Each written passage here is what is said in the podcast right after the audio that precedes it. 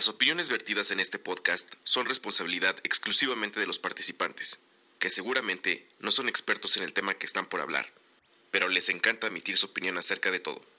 Y aunque estén equivocados, por eso se van a ser responsables de todo lo que digan. Come frutas y verduras. Descubrimos que al cumplir 30 años aún no sabemos nada.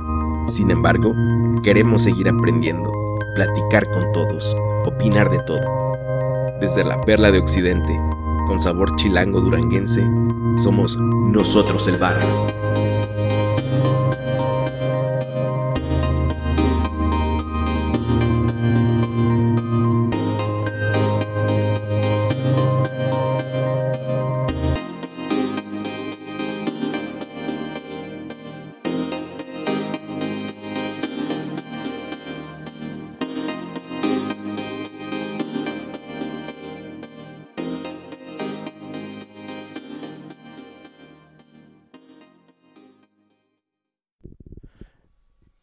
Gente del barrio, bienvenidos a un episodio más de este su proyecto llamado Nosotros Coma el Barrio, o como también eh, lo llegan a conocer, NEB o NEB. Eh, estoy muy contento de eh, estar grabando con ustedes, o más bien hablando con ustedes, o que ustedes nos escuchen en donde quiera que estén, en cualquier espacio. Mi nombre es Fede, y los saludo desde Zapopan, Jalisco, en el occidente de México, en una tarde bastante lluviosa y todavía en épocas de COVID. Eh, las cosas aún eh, están en un hilo, pero las grabaciones siguen y el proyecto sigue y estoy muy contento que en este episodio número 109 me acompañe, eh, además de mi tocayo, una persona a la que admiro mucho lo que hace, su contenido. Eh, ayer estaba investigando también y es uno eh, es el host de uno de los podcasts más escuchados en Argentina. Y si no me equivoco, ahorita que nos, que nos confirme, es de los pioneros en, el, en la plataforma de Spotify como podcast. Porque recuerdo que cuando los, los encontré, eh, ya tiene rato y ya estaban ahí en Spotify pero él es eh, Fede Fabricio, desde Buenos Aires, Argentina. ¿Cómo estás, Tocayo? ¿Cómo estás, Fede? Bienvenido a nosotros el barrio. Estoy muy bien, Fede. Algo que te va a sorprender es que en este momento en Buenos Aires, en la otra punta del continente, también está lloviendo. Así ¿En serio? Sí, sí, nos une eh, el clima también. ¿Ustedes que están en verano? Estamos, no, en invierno. invierno, invierno, sí, cierto. Sí, en realidad eh, en estos últimos días eh, hubo mucha humedad, estuvo muy pesado para hacer pleno invierno, supuestamente, de esas cosas, viste, del, cambio climático que no dejan de sorprender. Y en este momento está, está lloviendo, así que nada, es una tarde lluviosa eh, para los dos, para hablar de, de lo que nos reunimos a hablar. Exactamente, y pues bueno, como este tiempo de COVID es mundial, eh, antes de preguntarte cómo estás eh, eh, respecto a todo este confinamiento y todo eso, me gustaría que pues, darte el espacio para que tú te presentes ah, como, como tú quieras. Ya lo estaba dando por dicho, pero sí es cierto, fuimos uno de los primeros podcasts en general, ¿no? Acá en Argentina y creo que en Latinoamérica. Sí, en la plataforma como tal, creo. Claro, bueno, y la plataforma como Spotify, la historia es que nos, nos convocaron a nosotros y a otro otros cuatro podcasts eh, que en su mayoría eran producidos por las mismas personas, personas que trabajan, que trabajan en una radio muy popular acá. Bueno, nada, fuimos parte del grupo de los primeros podcasts en español que entraron a la eh, entonces nueva sección de podcast de Spotify, lo cual siempre es un orgullo. Eh, siempre es algo que nos pone, me pone orgulloso de contar. Y en ese sentido, sí, fuimos bastante precursores y como decís vos, sobre el tema somos de los más escuchados acá en Argentina e incluso en otros países. De hecho, algunos oyentes, justo hace poco estuvimos hablando con algunos oyentes de México que nos decían que, por ejemplo, en Apple aparecemos dentro de la categoría como de lo más, eh, en el top 5 de lo más escuchado allá en México. Wow. Eh, lo cual, nada, sí, siempre es un gran orgullo. Eh, ir más allá de nuestras fronteras, ¿no? Siempre fue la idea que sea algo que, no se quede que, pueda tener cierto valor más allá de, de, nuestras fronteras, como dije recién. Sí, claro, y además, pues yo creo que en Latinoamérica, ¿no? Es también un referente quémese, sobre todo, bueno, para los que no sepan y vivan debajo de unas piedras, eh, quémese es Sí, no sé ni si, ni si mencionamos el nombre. quémese después de escuchar. Claro, estamos hablando, mi podcast es Quémese después de escuchar, es sobre eh, películas y series, más que nada. En cada episodio hablamos de una película o de una temporada de una serie o de una serie en general. Hablamos con spoilers, por lo que si entran a nuestro catálogo, la idea es que si eligen un programa tiene que ser sobre algo de lo que hayan visto. Y la idea eh, es similar a lo que vamos a hacer hoy. Normalmente son.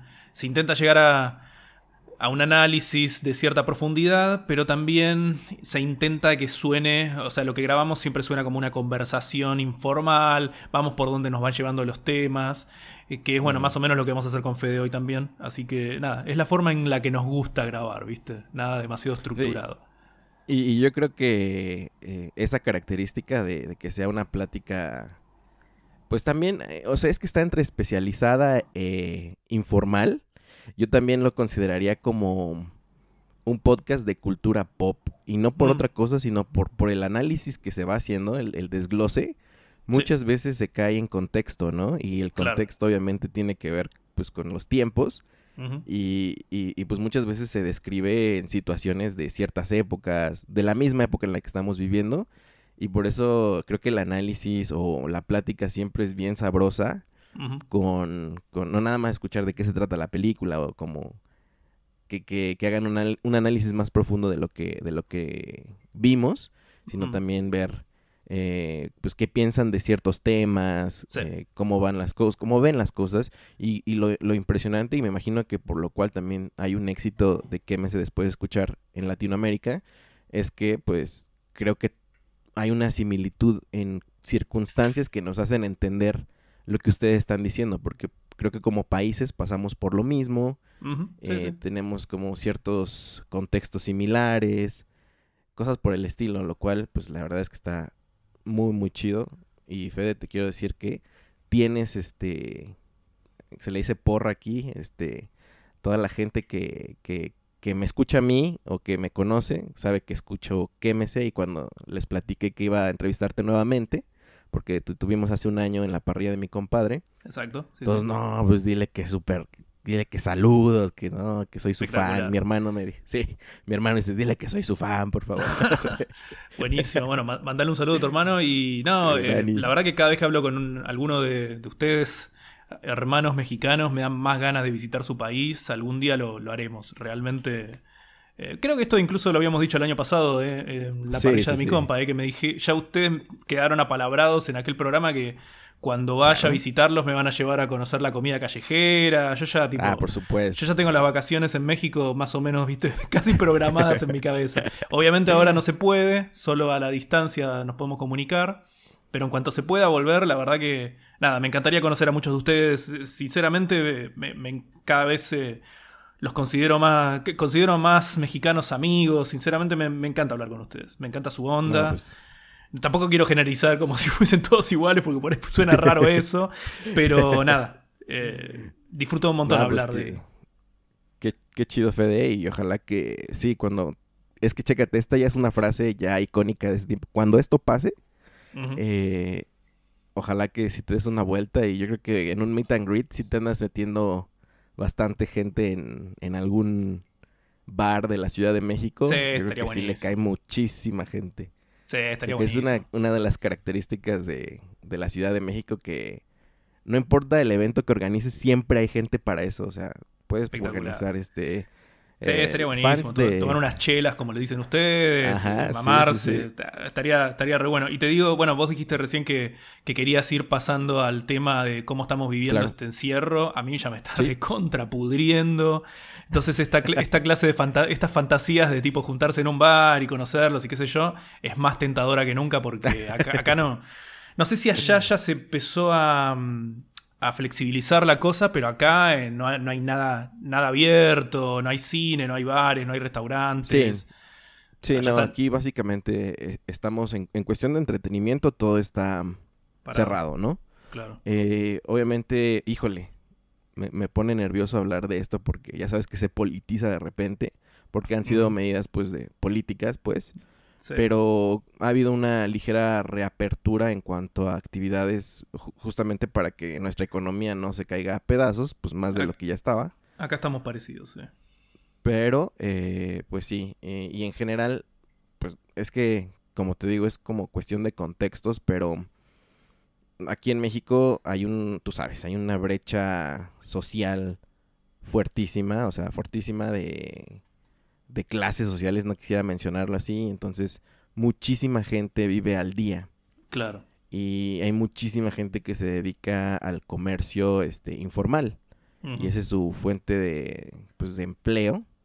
Y ellos sí, pues han sido los más afectados y son los que ya están en la calle trabajando, obviamente, pues para llevar pan es a su que, mesa, ¿no? Sí, sí, no, no les podés, no se les puede exigir a alguien que vive el día a día que, que quede encerrado cuatro meses porque no, porque tiene Sí, que no. llevar, como decís vos, el pan el día a día. Eh, sí, en mi caso, o sea, tengo la, el gran privilegio de tener reservas, o sea, no estoy teniendo mucho laburo de ningún tipo, pero tengo reservas, entonces puedo vivir. Lo peor que me pasa es que estoy podrido de estar encerrado, tenía muchos planes para este año, teníamos... eh, varias ideas como para expandir KMS para otros lados eh, en lo que es eh, en lo que refiere a eventos y teníamos ganas de tener cierta presencia en festivales de cine bueno todas cosas que quedaron en el tintero Wow. pero como decís vos hay que tener cierta perspectiva en pensar que lo que uno siente con respecto a eso y con respecto al embole de estar encerrado y no poder estar haciendo cosas no tiene nada que ver con el, el calvario, el infierno que debe ser eh, cuando vivís más el día a día. O sea, es un...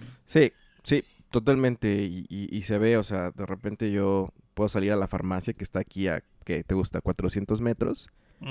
Y está el puesto de tacos, inmediatamente está la señora que está vendiendo cubrebocas o barbijos, creo que le dicen ustedes. Eh, sí, Este, de maneras. me etcétera. Mil cosas, o sea. Claro, eh, es un desfile de gente que pues está intentando ganarse ese dinero. claro. y- Y, la y, pues, última preocupación también. en sus mentes tal vez es, es Exacto. respetar la cuarentena. Sí. No, no, y a lo mejor muchos de ellos sí están conscientes de que pueden contagiarse, pero pues es que no hay de otra. O sea, o te mueres de hambre o puedes arriesgarte a que no te mueras de COVID. Exacto, Entonces, pues sí, creo que ese, es- eso es lo que están apostando. Claro. Sí, sí, se, se entiende perfectamente y bueno, nada, es, es algo... Sí, eh, sobre lo que no se puede hacer nada. La cosa es que lo que podamos respetar un poco mejor la cuarentena, tenemos que hacer el mejor esfuerzo de hacerlo, ¿viste? Sí, totalmente. Y, y bueno, en general, Buenos Aires, ¿cómo, cómo está viviendo esta, este confinamiento? ¿Cómo les cayó la noticia? En, en lo personal a ti, ¿qué, qué, qué tú, ¿qué pensaste? ¿Dijiste, pues yo creo que va a ser dos semanas? o si mí- dijiste, esto va a ser... A mí lo que me sucedió es que al comienzo realmente pensé que se estaba sobredimensionando la cosa. Eh, nosotros, eh, muy cerca de, de cuando se puso la cuarentena, como eh, se, se arrancó una cuarentena obligatoria acá, eh, estábamos por hacer un evento eh, de Cineq, nuestro cineclub, íbamos a ver un par de películas coreanas, que era lo que se estaba hablando en ese momento después de que Parasite eh, ganó el Oscar a Mejor Película, o sea, estábamos con eso, se estaba viendo que se estaban cancelando cosas, se estaba hablando de que la cosa era muy grave, y yo pensaba que era una especie de, ¿viste cuando...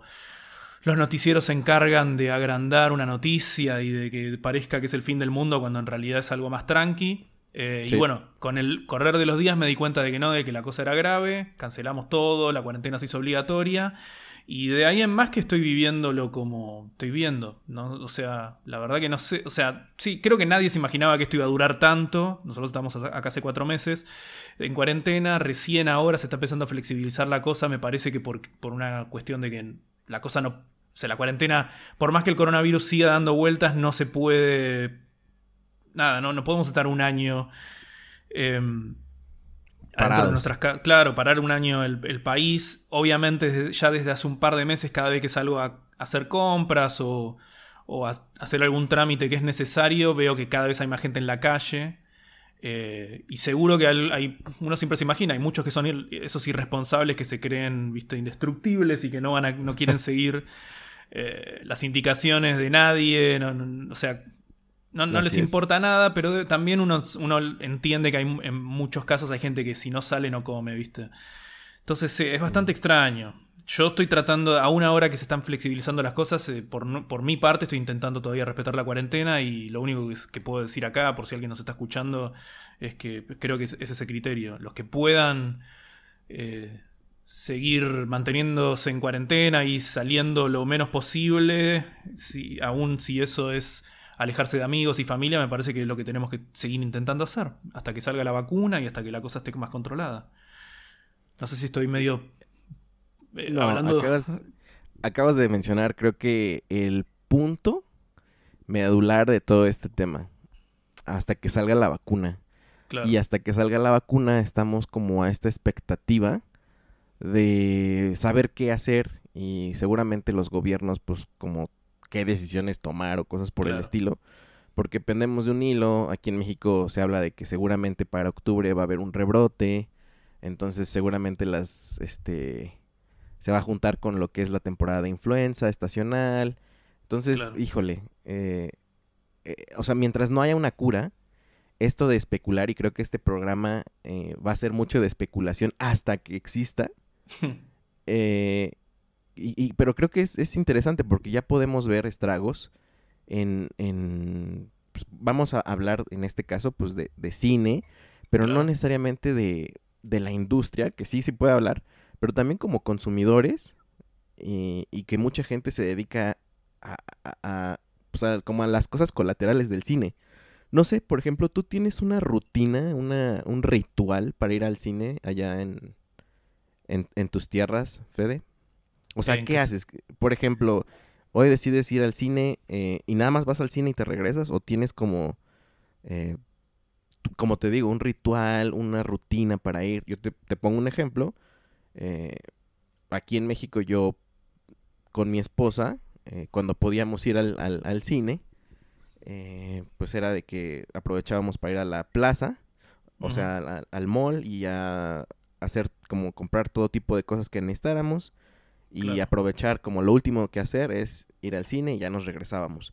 Pero por ejemplo, en o sea, hay mucha gente que a lo mejor sale y se va a comer tacos, se va por unas cervezas, o sea, como que toda hay una, industria que, que, va en cadena que ha sido afectada, ¿no? O sea, no nada más son los del cine, sino son todos los negocios, las colonias, los barrios eh, cercanos donde hay un cine. En, tu caso, por ejemplo, ¿cuál era tu rutina para, para el cine? Yo en general, o sea, si voy al cine, lo principal es, eh, viste, es sentarme en el cine y ver una buena película. Pero no, tenés razón, o sea, como mínimo, yo normalmente eh, voy a. Bueno, normalmente es como que no te queda mucha otra. La, mayor parte de los multicines están normalmente dentro de un mall, como le decís vos, nosotros le decimos shopping. Y lo que hago normalmente es, bueno, vas a la película y cuando salís o antes de la película comes algo eh, ahí en el patio de comidas. Pero sí, eh, entiendo que, ahí lo que estás diciendo vos, o sea, nosotros vamos a hablar del cine en particular porque es lo que nos compete, en particular a mí me parece. Pero lo que está parado es eh, la industria del ocio, se podría decir, ¿viste? De, las, de, entretenimiento, tal cual. Claro, entretenimiento. Em, o sea, no se puede salir. O sea, una de las primeras cosas que, em, que se tornan prescindibles en un momento como este es todo lo relacionado al arte, la cultura, el entretenimiento y el ocio. Eh, ya sé, porque hay gente probablemente que también va a comer tacos, pero no necesariamente va al cine. Eh, y ahora no se puede hacer nada de eso. Eh, lo, todo, todo lo que es una lástima es, claro, que hay muchos locales, muchos comerciantes que tienen, que se ven obligados a cerrar sus locales al. Bueno, yo también lo asocio con algo que supongo que es el. que es un mal que compartimos en todos los países, en muchos casos estos locales alquilan el local, ¿viste? Mm, y el alquiler lo tenés que pagar igual. ah, sí, eh, claro. ¿Entendés? Entonces ese me parece que es el problema. Eh, que hay mucha gente que vive de rentas eh, y, ellos... Que hoy por hoy están quebrados, ¿no? Por eso. Claro. Así que, sí, la verdad que es un, es un tema, o sea, hablándolo más en general me excede un poco el conocimiento, pero es un tema, sí, súper complicado. Eh, la, guita eh, está como en, esos, en esos eh, rubros, la plata no, no, entra y la verdad que no sé, sinceramente, no sé, yo conozco gente que abrió, abrió, locales tipo a fines del año pasado y que ahora están en el horno. Es, o sea, no. Sí, fuertísimo. No, sí, está, está, está complicadísimo. Y, y justo que, bueno, lo quiero mencionar para más al rato, que esta contextualización de que a todos les está yendo difícil por el momento, de alguna u otra manera, creo que va a impactar la manera en la que consumimos cine. Pero bueno, ahorita te voy a explicar lo que he pensado. A ver qué piensas tú. Pero mientras tanto, eh, ¿sabes qué? También me detonó pensar en esto por mucho tiempo, Fede. Yo escuché eh, tu podcast de la última temporada de Better Call Saul. Y mencionaste algo que me dejó así como, como que se quedó implantado en mi mente. A ver. Y no me ha dejado este, descansar, porque no nada más aplica para Better Call Saul, sino para muchas otras cosas.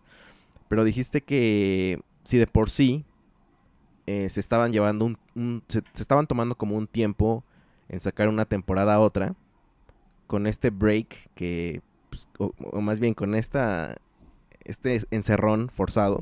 Sí, esta pausa forzada, sí. Ajá, se iba a prolongar todavía más y no sabíamos hasta cuándo podíamos tener la, última temporada de Better Call Saul. Y yo, o sea, me puse a pensar, yo soy un enfermo de pensar en el futuro porque me estreso, ¿no? Así digo, y si me muero, y si ya no lo vi, te imaginas, y si se muere Mike, estaba pensando en lo de la serie, ¿no? Si se muere Mike, ¿qué van a hacer? O sea, no había pensado en eso, pero claro, cada vez hay, o sea, ya, ya de por sí cada vez se lo ve más viejito y sí, sí. Si, se tarda dos años en... Sí. Bueno, yo lo que estaba pensando últimamente en relación a eso es que... Em, no hay estrenos en los cines porque no hay cines, obviamente. Pero sí se estuvo viendo que Netflix, Amazon Prime, eh, qué sé yo, los distintos eh, servicios de streaming estuvieron estrenando series casi, yo creo que a un ritmo normal. La cuestión es que eso, significa que las cosas las tenían en parrilla, ¿viste? Eh, para usar una palabra que, es muy es muy cercana a, vos. nada, las cosas estas, las series estas evidentemente las tenían preparadas y las van eh, sacando cuando les, cuando les viene bien, siguiendo una agenda estratégica. Ahora, desde hace seis meses que no se está pudiendo grabar nada, por lo tanto, para mí dentro de poco lo que va a pasar es que Netflix, Prime y qué sé yo, o sea, también se va a secar la oferta por ese lado, porque no, no se está pudiendo grabar nada. La parrilla que tienen no debe ser infinita. Eh, yo me imagino que deben tener, viste, seis meses de parrilla, pero no. Pero llega un punto que, que se va a empezar a notar que tampoco se están filmando series y va a llegar, yo creo que de, dentro de poco, a por lo menos principios del año que viene, vamos a empezar a notar que ni siquiera series nuevas hay, ni siquiera películas exclusivas para exclusivas de los servicios de streaming. O sea, realmente todavía no estamos viviendo la sequía de, de en el mundo audiovisual que, que, va a generar esto. No sé si se entiende lo que estoy diciendo. Sí, totalmente, totalmente. Y ahí, ahí van una serie de supuestos, Fede, que te quiero soltar y tú no sé si me ayudes como a aterrizarlo. Eh, con respecto a esto, como, como tú mencionas, eh, ¿tú crees que haya un boom de reestrenar o de resubir eh, clásicos con cosas como inéditas, por ejemplo? Como cinco minutos más de El Exorcista, por ejemplo, o tal cosa, y que nos los empiecen a vender como tal. Yo no creo, no, veo suceder mucho eso. Sí me imagino que, que, se va a empezar a hacer más énfasis en los clásicos que consigue Netflix, ¿viste? Cuando sale un, no sé, una publicidad de lo que se viene en agosto, normalmente se le pone, desde hace mucho tiempo se le da más énfasis a las producciones originales. Me imagino que se le va a empezar a dar más bola y, más mención en las redes sociales y qué sé yo, a los clásicos que consiguen, a, lo que agregan, ¿viste? Jurassic Park. Eh, ¿Se entiende? Me parece que, que se va a hacer eso por necesidad, pero no creo que tampoco... Bueno, una de las razones, si querés no podemos ir por las ramas eh, a otra cosa, una de las razones por las que el Snyder Cut tiene luz verde, creo que es por eso, porque el Snyder Cut es algo, es algo que van a poder armar o que van a poder vender como una gran novedad para los fanáticos y qué sé yo, pero es algo que más que nada se hace con lo que ya está. Y sí, tal vez eso es una, especie, una variante de lo que vos estabas proponiendo. Eh, nuevos cortes de películas populares. Porque, porque es lo, único que se puede pasar por nuevo y novedoso y, que despierte hype sin tener que hacer algo de cero, que es lo que no se está pudiendo hacer desde el principio de año.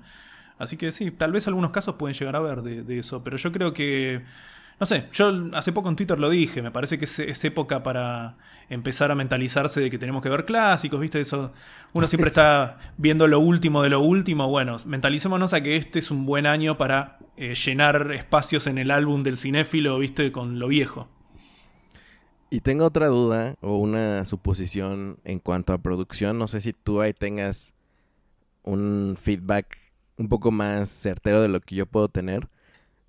Te, platico algo. Eh, en mi trabajo eh, nos dedicamos a producir eh, videos de mi compañía con clientes que han sido que están contentos con nuestra compañía. Entonces, este, cada año, pues nos juntamos con, ellos y en, un estudio real, eh, pues grabamos estos cortes y todo eso, etcétera. Este año, obviamente, pues no se pudo hacer, ¿no? Y lo que hizo el estudio, la gente del estudio, fue eh, conseguir, o sea, a, los mismos clientes que, que aceptaron a hacer esto, a grabarse desde casa. Y ellos, el equipo lo grabó desde Vimix, esta, este software, eh, para sacar video de una llamada en Zoom, por ejemplo. Ok. Y se presentó. Pero, tiene sentido que exista algo así. Sí, sí, sí. Y, se presentó en la empresa como, como algo, eh, pues como profesional, aun cuando se veía como pixeleado, obviamente con todas las fallas caseras que pueden encontrarse. Claro. Pero no había de otra. Y, lo que a mí me pareció interesante fue que así lo quiso la empresa también como para hacer un énfasis de que eran los tiempos de COVID y que esto era como el sello de, este, de esta época, ¿no? Que iban a ser homemade y todo eso. Mi pregunta con respecto a esto, Fede, es ¿Tú crees que se promueva o surja una nueva manera de filmar como de este tipo homemade? no sé, un nuevo género y que la gente vea normal esta calidad. No sé, no sé si te ha pasado que si consumes también podcast o algo así, de repente durante esta época hemos escuchado como varias fallas técnicas que a lo mejor a mucha gente le causa molestia, pero como que los perdonas. Dices, no, pues sí, están en su casa, obvio. O sea, no hay, no hay más. ¿Tú, ¿Tú, crees que se puede hacer esto? no sé, un green screen que la producción les mande a cada quien y que sean como puros diálogos, este, no sé, en close-up, no sé. ¿Tú cómo ves? Yo creo, primero eh, empiezo por lo último que mencionaste, que es, eh, que, es lo más cercano a mí, viste, la, la, eh, la experiencia en estos tiempos con lo, en lo que respecta a producir un podcast. Nosotros desde hace un par de años que estábamos subiendo, eh, o sea, estamos cada vez, yo estoy, yo en particular, pero el equipo en, general, ¿no? El equipo de, de eh, nos tomamos esto cada vez más como un trabajo. Entonces estábamos produciendo más cantidad de podcasts, un promedio de dos por semana, cuando, cuando arrancamos era uno por semana. A veces incluso más. Y mm, en estos meses lo que hice fue, bueno, bajé las expectativas a uno por semana porque es complicado grabar a distancia. Eh, yo estoy tratando de mantener la calidad, eh, pero se nota una caída. La cosa es que, qué sé yo, con, un poco de conocimientos y, atención a los detalles, en el mundo del podcast se puede sostener. Pero, es, eh, pero viene con un montón de desafíos nuevos. cada podcast en este momento toma más tiempo de editar que lo que tomaba antes cuando estábamos en el mismo espacio.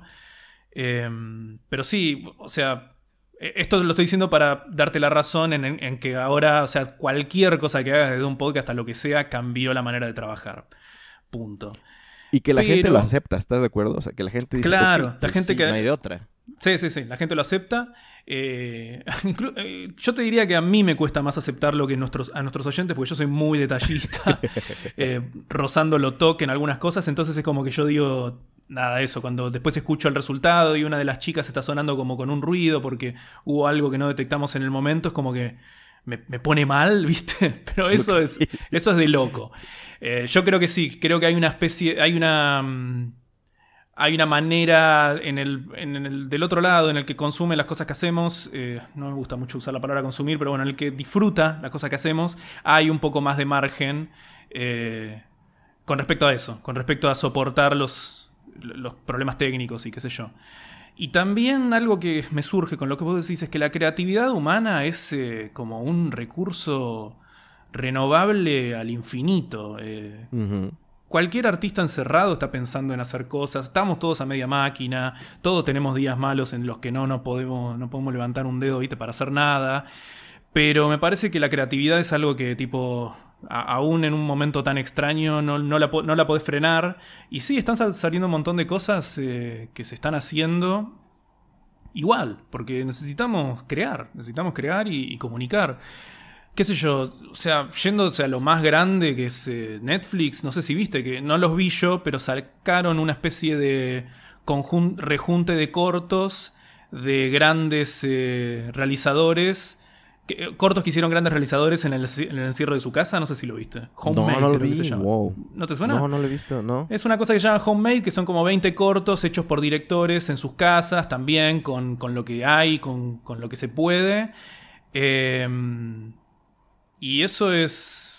va con esa idea que decías vos. Me parece que no queda otra. Hay muchos. Eh, sé que hay muchos. Eh, eh, muchas personas que hacen. Por ejemplo, yo tengo conocidos en BuzzFeed, ¿viste? De, allá de, México. Sí, sí, he escuchado. Y los, los videos que hacen normalmente para YouTube y qué sé yo, lo empezaron a hacer. O sea, los, normalmente se hacían en sets, pero hicieron una gran movida para que cada una de estas personas que participaban en estos videos, que eran como los presentadores de los videos, puedan hacerlos desde su casa de la manera más profesional posible. Eh, entonces se hicieron como unos mini estudios en sus casas y, trabajan para eso. Yo creo que todos estamos tratando de encontrar una vuelta de, La forma, de formas seguras. Porque nada, seguimos necesitando igual comunicar, o sea, de nuestro lado comunicar y también la gente que, suele disfrutar, como, como decía recién, las cosas que hacemos, también quiere, quiere que lo, sigamos haciendo. ¿no? No sé si lo exige, pero es como que. Híjole, yo, te puedo decir que yo como consumidor, o sea, yo, por ejemplo, un viernes que sé que se estrene algo, no sé, un programa favorito. La neta es que sí me levanto pensando de qué chido, hoy, hoy voy a ver este nuevo episodio. Y si no sale, me, me, me, voy para abajo, ¿no? Aunque suene muy este, de niño o este, pues, de enfermo, así, oye, ¿qué pedo contigo? ¿Por qué haces eso? Pero así me pasa. Y yo siento que como hay consumidores que pues les gusta tanto este contenido que, que sí lo resiente, ¿no? Porque es como... Sí. Lo utilizan, no sé, para viajar. Bueno, en este caso no, pero pues no sé, para estar en su casa trabajando y, los acompañas en, en, en, audio, cosas por el estilo. Sí es un impacto para ellos también, ¿no? Sí, sí, es un gran esfuerzo. O sea, de nuevo, yo de lo mejor lo mejor que puedo describir es mi propia experiencia. Y de nuevo, es un, es un esfuerzo eh, que me parece que vale la tema, eh, eh, me parece que vale la pena tomar, ¿no? En, nuestro caso, en lo que se escucha, así que sé yo, estamos en, números similares a cuando hay cine. Y no están habiendo grandes estrenos, viste, con, que, que generan mucho hype, mucha expectativa. Pero sin embargo estamos manejando números, y, además estamos haciendo poco podcast, pero estamos manejando números iguales porque, bueno, la gente sigue escuchando, sigue necesitando eh, eh, esta clase de cosas. Sí, correcto, correcto. Pero entonces tú ves este... Mm, es que ni siquiera sé si se le va a poder catalogar como un género. Lo de homemade, pero... Esta nueva manera de, Ajá. de trabajar. Yo no le veo, yo personalmente no le veo tanta tanto vuelo, ¿viste? Tanta tanto potencial. Pero estoy seguro. O sea, en este momento, si me lo preguntás, a ver, vamos a. Me parece que este sería un buen concepto. En este momento, si me lo preguntás, te digo, no le veo mucho potencial a eso. No sé qué tanto se puede hacer. Pero estoy seguro de que me van a. Un montón de cosas me van a sorprender. O sea, que van a haber un montón de cosas que la vas a ver y vas a decir, fa, esto superó mi mi idea de lo que se podía llegar a lograr con algo que se hace en casa con una webcam o con un celular. Porque todo el tiempo hay, viste gente muy creativa que te está sorprendiendo constantemente con cosas que nunca te hubieras imaginado que se podían hacer. Eh, porque a veces el, viste, el corazón de, la cosa está en otro lado, más que en, cómo, en, en la parte, las limitaciones técnicas y todo eso. Así que sinceramente no te puedo decir una, no te puedo tipo tirar una eh, una expectativa muy concreta, sino que creo, lo, más seguro es que algunas cosas nos sorprendan. Porque de nuevo, me parece que se, están por se está por venir la parte 2, la fase 2 se le podría llamar a lo, que va, a lo que respecta a lo que está sucediendo con el mundo audiovisual, que va a ser que hasta los... Hasta los eh, servicios de streaming se van a quedar sin cosas que tengan en parrilla. Y ahí va a ser todavía. Va a haber todavía menos para ver. Yo, yo estoy como agarrándome para eso. Híjole, ¿y qué va a pasar, O sea, es que te digo, estábamos especulando todo en lo que aparece una vacuna. Porque igual, y no sé, este, este podcast a los, no sé, dos meses, pon tú que salió la, vacuna y decimos, ay, qué exagerados éramos, ¿no? Sí, sí, se pone viejo enseguida esto, sí. ¿Qué tal si es julio 2021 y seguimos igual? No, no, sé, no, tengo la más puta idea. Eh, de nuevo, no estoy muy metido en el tema, pero estuve, me estuvieron apareciendo cosas en las redes sociales que parece que ya están... Eh, la creación de las vacunas están como más avanzadas que... O sea, en el sentido de que hay ciertas vacunas que si llegan a terminar funcionando va a ser la vacuna más que se hizo más rápido en la historia. Eh, así que puede sorprendernos como no, la verdad que no tengo idea. o sea, sí, sí, puede, esto puede durar, dar para mucho. Una vez que esté la vacuna también hay que ver cómo, cómo le llega, cómo nos llega, eh, si si, ¿viste? si termina siendo ¿Quién va primero? Sí, por eso, es, no sé, la verdad que es un tema complicadísimo. Por eso, de nuevo, desde, desde nuestro humilde lugar, lo que hay que hacer es tratar de respetar las cuarentenas lo mejor posible y simplemente estar atentos y esperar.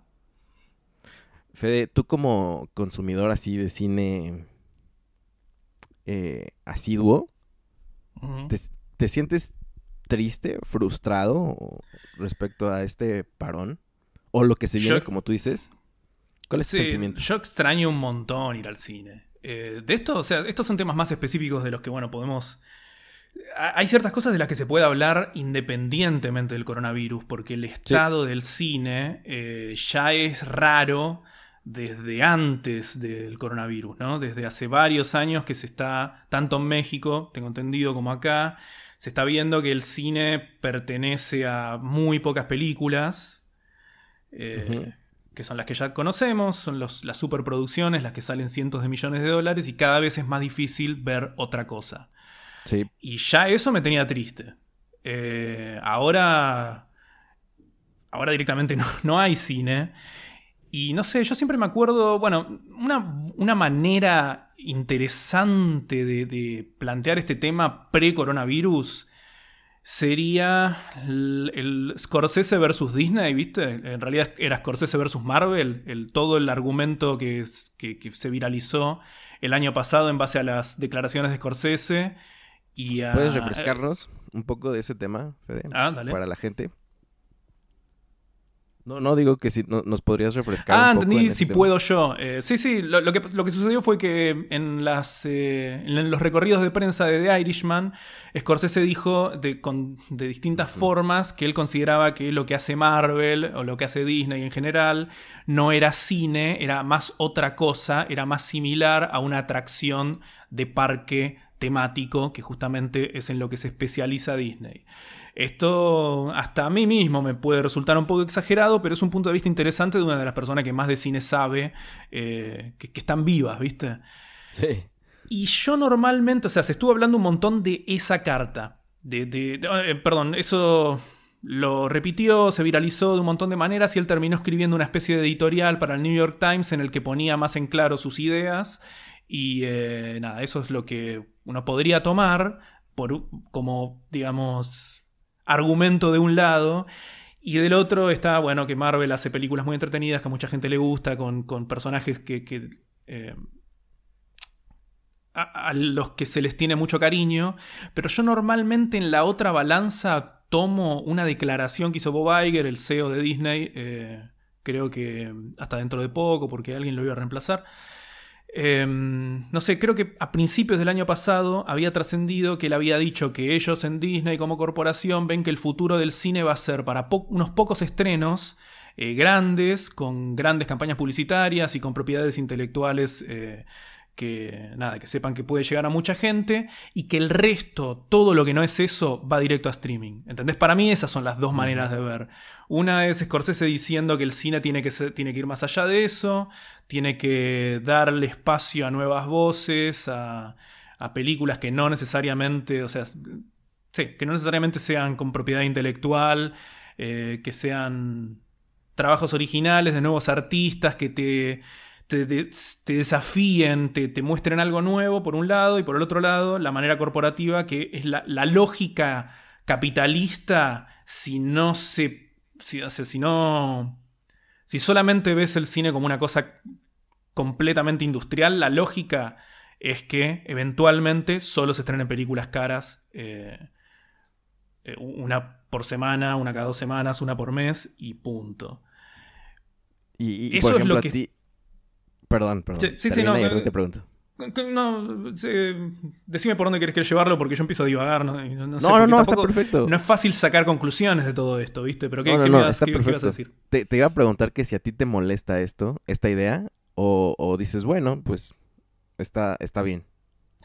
A mí me molesta un montón. Eh, a mí me parece que lo mejor, lo más interesante en lo que respecta al cine, cada año viene por otro lado. O sea, eh, más desde que las grandes productoras solo producen cosas muy conservadoras. O sea, imagínate una pregunta como fanático de Star Wars que me hago muchas veces es, ¿podría estrenarse Star Wars hoy? No, porque se estaría estrenando la séptima secuela de lo que era popular antes de Star Wars, ¿entendés? No se le da oportunidad a nada original. Y, y, las cosas que valen la pena suelen ser nuevas. O sea, yo, una, algo que, que repito en mi podcast, que, me parece que es como lo mejor que puedes sacar. Ponele, si a vos te gusta algo nuevo y raro, tipo... Mm, no sé, no, sé qué ejemplo tomar ahora. Em, supongamos eh, la animada de Spider-Man, que es una de las cosas más locas que salieron de, una producción. Si te gustó eso, no empieces a esperar la secuela de la Spider-Man animada que no me acuerdo cómo se llamaba. Eh, ¿Cómo era que se llamaba? Spider-Man Into, the Spider-Verse. Into the Spider-Verse. No empieces a esperar una secuela de Into the Spider-Verse, sino que de esto, lo que mejor puedes sacar de eso es, ok, ¿qué es lo próximo raro que va a salir? ¿Entendés? ¿Qué es lo próximo eh, que, que, van a hacer con personajes conocidos, pero que realmente se sienta nuevo, raro y que parezca eh, que está siendo contado con, con voces a las que no, que, que no estamos acostumbrados a escuchar, ¿se entiende? Normalmente enseguida a uno le gusta algo, dice, tipo Game of Thrones. Game of Thrones cuando empezó era una cosa rarísima, que a mí me enganchó un montón. Terminó medio chota, pero bueno, sigue siendo como una cosa extraña. Entonces, ¿qué, qué puedes sacar de eso? Empecé a buscar otras series extrañas que estén buenísimas, en vez de estar todo el día hablando de cuál va a ser la próxima serie que suceda en Westeros, ¿entendés? Eso es lo que me parece que es raro, que a veces del cinéfilo que tipo, ¿te gustó esto? Bueno, entonces quiero más de esto. Cuando en realidad lo que te gustó de esa cosa era que era extraña y diferente a todo lo demás que habías visto hasta ese momento. Eh, si uno se acostumbrase a vivir más con ese criterio, habría más espacio en el cine para cosas nuevas. Pero como todo el mundo va como a lo conocido, a lo seguro, a lo que tiene el personaje que reconoces de otro lado, eh, la lógica industrial, comercial, no sé cómo llamarlo, hace que cada vez se vea menos cosas originales y más eh, cosas derivativas. No sé si, se entiende. Sí, totalmente. Pues, son temas, viste, complejos, que tienen un montón de ramas, que, van para todos lados y no, sé si la... No, pero es que justamente a mí me encanta como abrir el panorama para pues encontrar como posibles respuestas, inclusive a nuestros comportamientos, ¿no? Porque, bueno, yo te platico algo Fede. Yo, este. Híjole, no sé, me da pena decirlo, pero a la vez no. ¿Sabes hace cuánto que no voy al cine yo? Desde antes de. La última película que fui a ver fue Toy Story 4. Ah.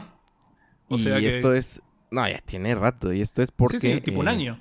Porque fuiste papá. Ajá, exactamente. Mi, esposa estaba embarazada. Entonces ya no pudo ir más al, cine. Ya, ya, no, mm. ya no lo disfrutaba. Digo, tú sabes, el ruido, lo incómodo. Sí, sí. Entonces, pues fue como, ok, me voy a esperar. Y todas las películas que a lo mejor fueron como boom, eh, no las vi, este, ya sabes, desde Parasite, este, The Joker, todo eso. Y todo eso, este, pues dije, bueno, ya como que me hice la idea. Pero hace poco que empezaron a estar en streaming, Fede. Claro. Fue verdaderamente una opción para nosotros, ¿sabes? El Sí, decir, ok, no, no vamos a salir, tenemos mucho que no salimos y pues digo, no tenemos con quién dejar a la bebé. Esto Claro. definitivamente es una opción para nosotros. No, obvio. Imagínate la cantidad de lugares, porque nosotros vivimos en grandes ciudades, pero imagínate la cantidad de lugares que hay que no tienen cine. Eh, el Sí, sí, streaming es una democratización total. Eso también es otro un punto de vista que, que hay que desarrollar. Y mm, yo, de hecho, o sea, con todo lo convencido que puedo estar de mis propias opiniones, soy consciente y lo estoy empezando a. Estoy empezando a escuchar cada vez más perspectivas de gente más joven. Soy consciente de que tal vez yo le doy un valor al cine que no todo el mundo le da. Eh, yo soy. Pero será, será que lo conoces más, ¿no, Fede? O sea, sabes, sabes más que, Eh, que un simple igual- consumidor, ¿no? Me refiero, perdón, no sé si capaz entendiste mal, me refiero a la experiencia de ir al cine, eh, no el cine como películas. Ok, ok, ok, ok. Yo le doy mucha importancia a la experiencia de sentarme eh, entre extraños en esta especie de templo. Y yo a veces pienso, esto tipo, capaz para muchos no va a tener nada que ver, pero para mí cada vez más sí.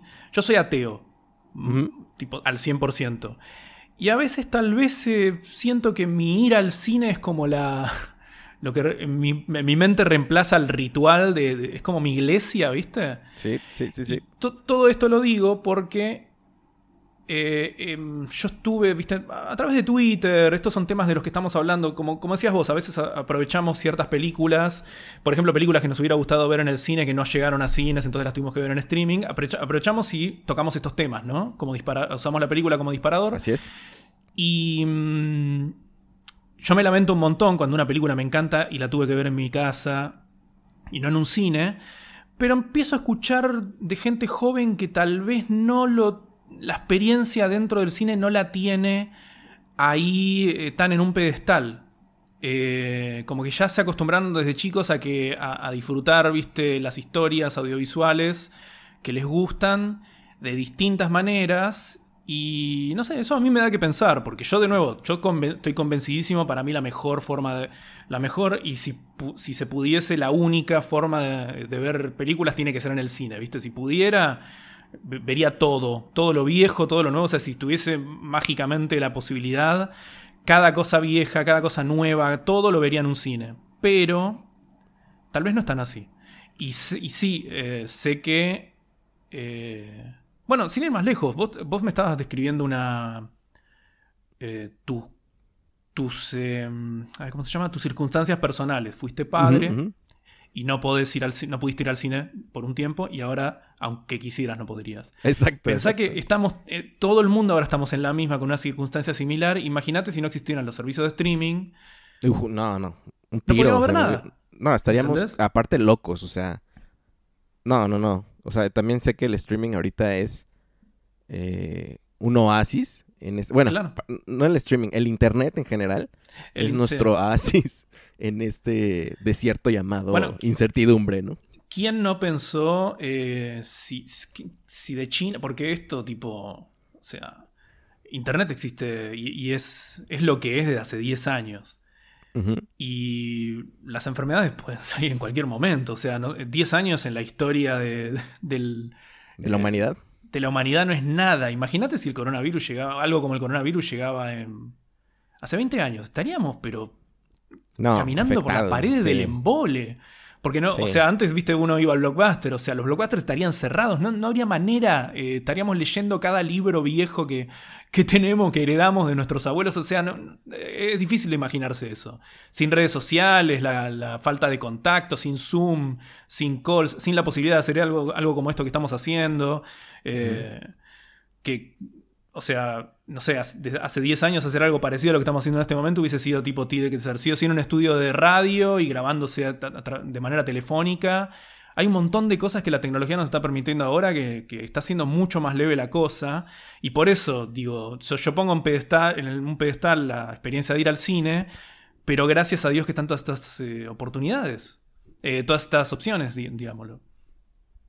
Sí, de acuerdo. Una de las cosas que yo mencionaba con, con la gente que me rodea es que a mí una de las cosas que me mantiene como positivo dentro de toda esta negatividad era todo lo que podía como venirse nuevo em, por circunstancias, ¿no? Me refiero a todo lo que, toda la, toda la innovación que va a llegar eh, de manera forzosa, creo que es a lo mejor a veces las mejores innovaciones, ¿no? Por ejemplo, la tecnología en tiempos de guerra, pues este... Claro. Normalmente repunta de manera interesante, aun cuando es, pues, son épocas horribles, ¿no?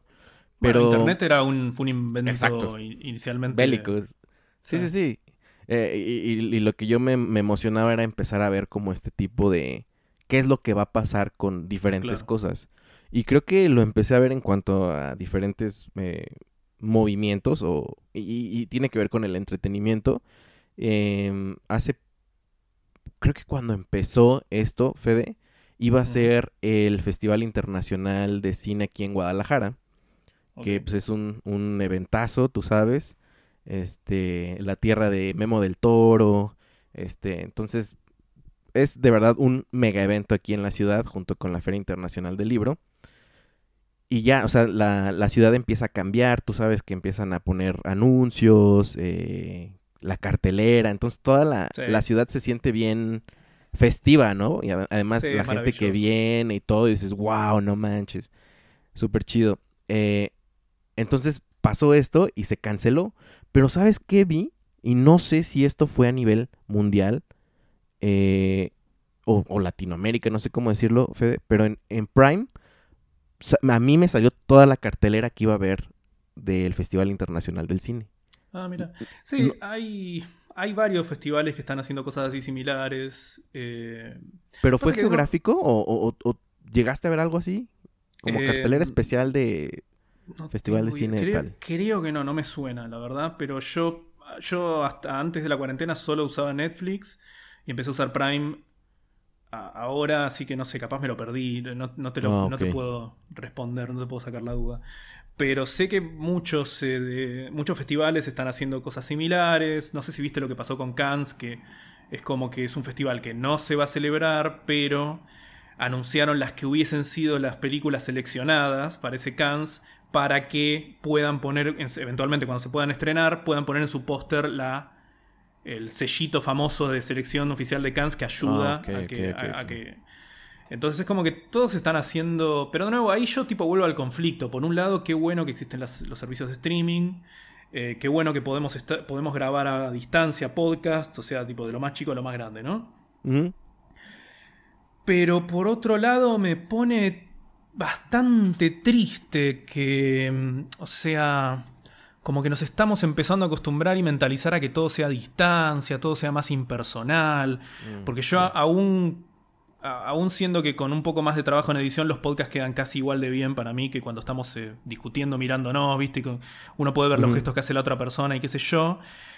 Sigue siendo mucho mejor eh, la experiencia en persona. Y un festival, por más que. Un festival de cine, por más que lo. ¿viste? Bueno, justo en este momento estamos grabando. Eh, lo estamos grabando cuando está arrancando el. Eh, lo que. No me acuerdo cómo le pusieron, pero es lo de San Diego Comic Con en casa, ¿viste? Básicamente. Oh, ok, ok. No, no, se me había pasado totalmente. Bueno, están haciendo como paneles online, como para que más o menos la experiencia se, eh, no dejarla pasar. Pero de nuevo, es como una cosa muy diferente, mucho, con mucha menos emoción es como decía con lo del cine, no es fundamental. No es más importante que, O sea, nada de lo que estamos hablando es más importante que tipo cuidarse y cuidarse de una enfermedad muy contagiosa y, de esa manera estar cuidando, cuidando a, los demás, al prójimo, a la gente que te rodea.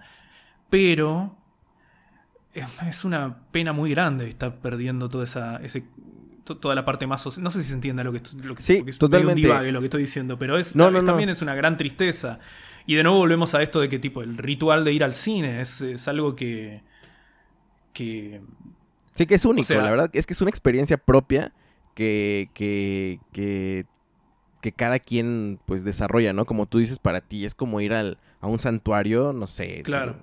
A, llenar tu alma, tu, tu sed de, de, contenido y todo eso. Que o sea, me imagino el impacto que tiene ahora no, no ir.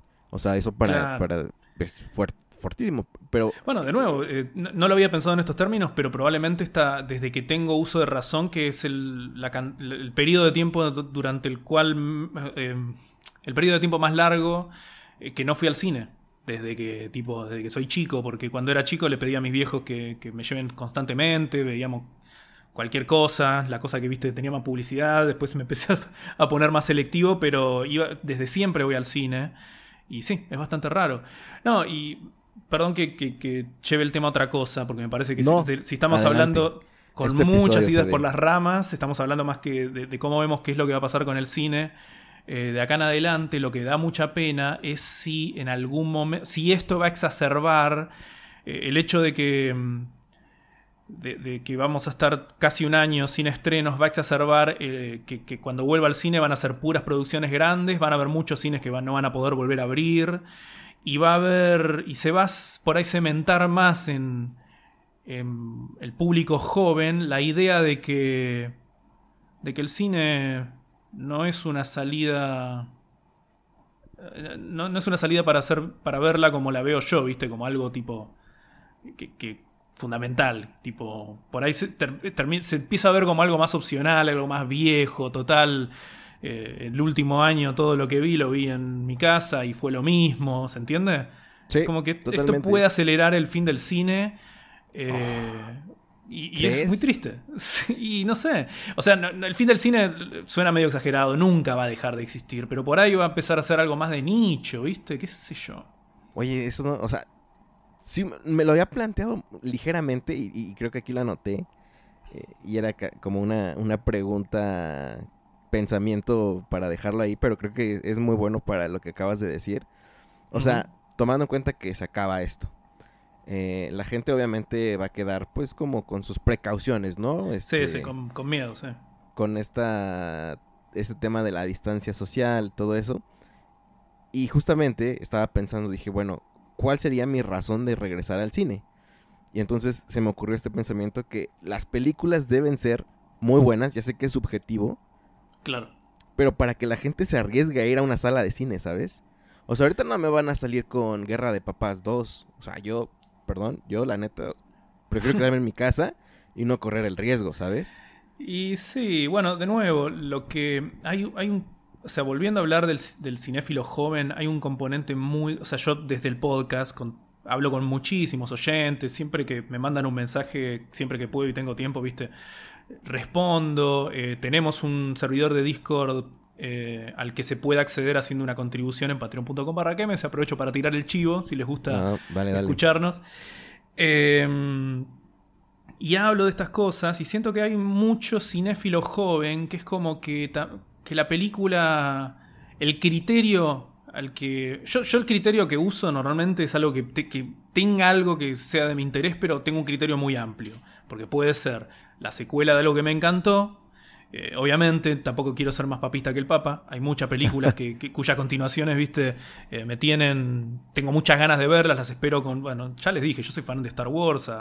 el episodio 9 lo fui a ver a, mi pantalla cercana del IMAX, al estreno con mi primo.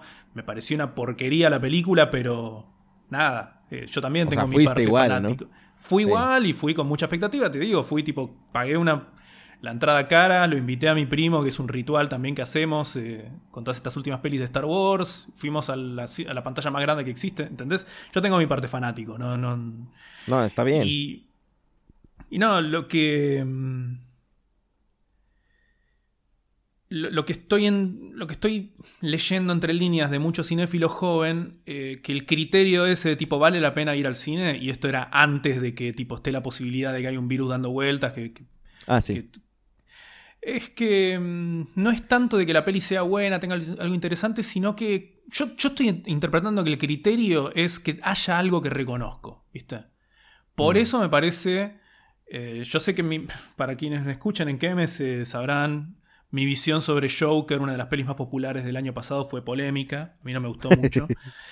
Eh, yo entendí por algo que dijiste vos recién que a vos sí te gustó, ¿no? ¿O la, pues terminaste viendo? Mm, sí, sí la terminé viendo, la, la, tuve que rentar aquí en, en, Apple TV. Pero ah. este. Pues más que me gustara la, la película, me gustó que me dio para hablar acerca de los contextos de la gente. Y sobre todo la gente con, con necesidades especiales.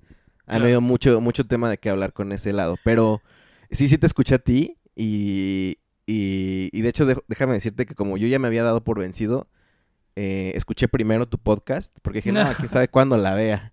Entonces mínimo O sea me voy a te- enterar. Eh, No, de todas maneras la vi. Justamente porque dije, pues, digo, no fui al cine, pues ahorita no tengo nada que hacer, la voy a ver. Pero creo, creo- o sea, sí me gustó, pues, pero igual, no, no es como lo mejor que vi en, en el año. Para mí es una película que está muy bien, pero yo tengo como, viste, eh, entro en conflicto con cierta manera de tocar ciertos temas, porque, bueno, justo hoy en Discord estábamos hablando de eso, de, de que sí, abre el tema de las enfermedades mentales, pero mi pregunta es, ¿qué tiene para decir sobre eso? Mm, Mi idea es que casi nada, más que decir existen las enfermedades, existe gente que tiene enfermedades mentales. Pero bueno, lo que quiero decir es que esta- este- estos temas eh, se tocan en un montón de películas, pero por alguna razón el Joker se la tomó como más con importancia porque tiene al Joker, ¿viste? Que es un personaje que es muy icónico. Y no sé si debería ser, o sea, entiendo eso, pero me parece que se está, yendo, se está llegando a un extremo que realmente una película, o sea, una película que no tiene, eh, hablándolo bien frío, propiedad intelectual de algo reconocible, en este caso del mundo de Batman, eh, tiene un techo, ¿entendés? Parasite es una película que tiene mucho más para decir, de manera mucho más interesante, pero como no tiene nada que se reconozca de otra cosa, eh, llega a un techo y eso me parece rarísimo, o sea, me parece muy extraño y cada vez lo veo más presente, ¿viste? Yo hacía el chiste, yo hice el chiste de que a a medida que me fui, que fui desarrollando esta, estos conceptos el año pasado a través de los podcasts, una vez hice un chiste, no me acuerdo con qué película, de que si dijesen que sucede en el universo Marvel, seguro que le hubiese ido mejor. Pero hoy hablando de. Porque hoy se comparó en Discord. Esto que les decía, esta conversación que tuvimos, se comparó Parasite justamente con Joker. Por eso lo tengo. Las tengo muy ¿Lo presentes. tienes fresca? Claro, bueno, y justo igual fueron los dos ejemplos que diste vos eh, recién, así que coincidencia. Sí. Pero mm, yo jocosamente pensaba que Parasite, eh, todo el mundo hubiera estado hablando de Parasite bien, mal, si hubiesen dicho que es, eh, viste, el protagonista, quien empieza y termina la película, hubiéramos dicho que es... Son los orígenes del acertijo, ¿viste? De Riddler. Wow. Simplemente decí eso. O sea, no, no pongas, no cambies nada en la película, pero decí que él es el, el que se va a transformar en el acertijo. Eh, y. Damn. O sea, me parece triste pensar que tal vez hasta podría funcionar, ¿entendés? De hecho, una de las cosas que habíamos hablado en su momento de- del Joker es que el tipo, el director decía, es una película normal, pero que... O sea, lo pensamos como una película que no es de superhéroes, pero pusimos al Joker. O sea, que me parece un pensamiento medio cínico, pero que, que Mm, funciona. ya, ya, ya. Y funcionó, Eh, yo creo, ¿no? Porque, digo, Sí, eso es lo que me parece que. Pero, bueno, o sea, espero no estar sacando de quicio a nadie que nos esté escuchando y qué sé yo, porque me parece que eso es una de las cosas que está acelerando eh, que el cine se esté transformando en algo que a mí por lo menos no me gusta tanto, ¿viste? La idea de que las creaciones originales eh, no, no, no se les está dando. Tienen como un techo, un techo en el interés popular ujú. eh, a un Parasite ganando el Oscar y, y- y yéndole lo bien que le fue, no se puede comparar con ninguna secuela de ningún tipo eh, que, haya, que haya pasado por los cines, No. ¿entiendes?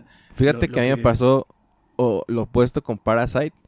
O sea, yo estoy peleado con el tema de los Oscar desde hace rato.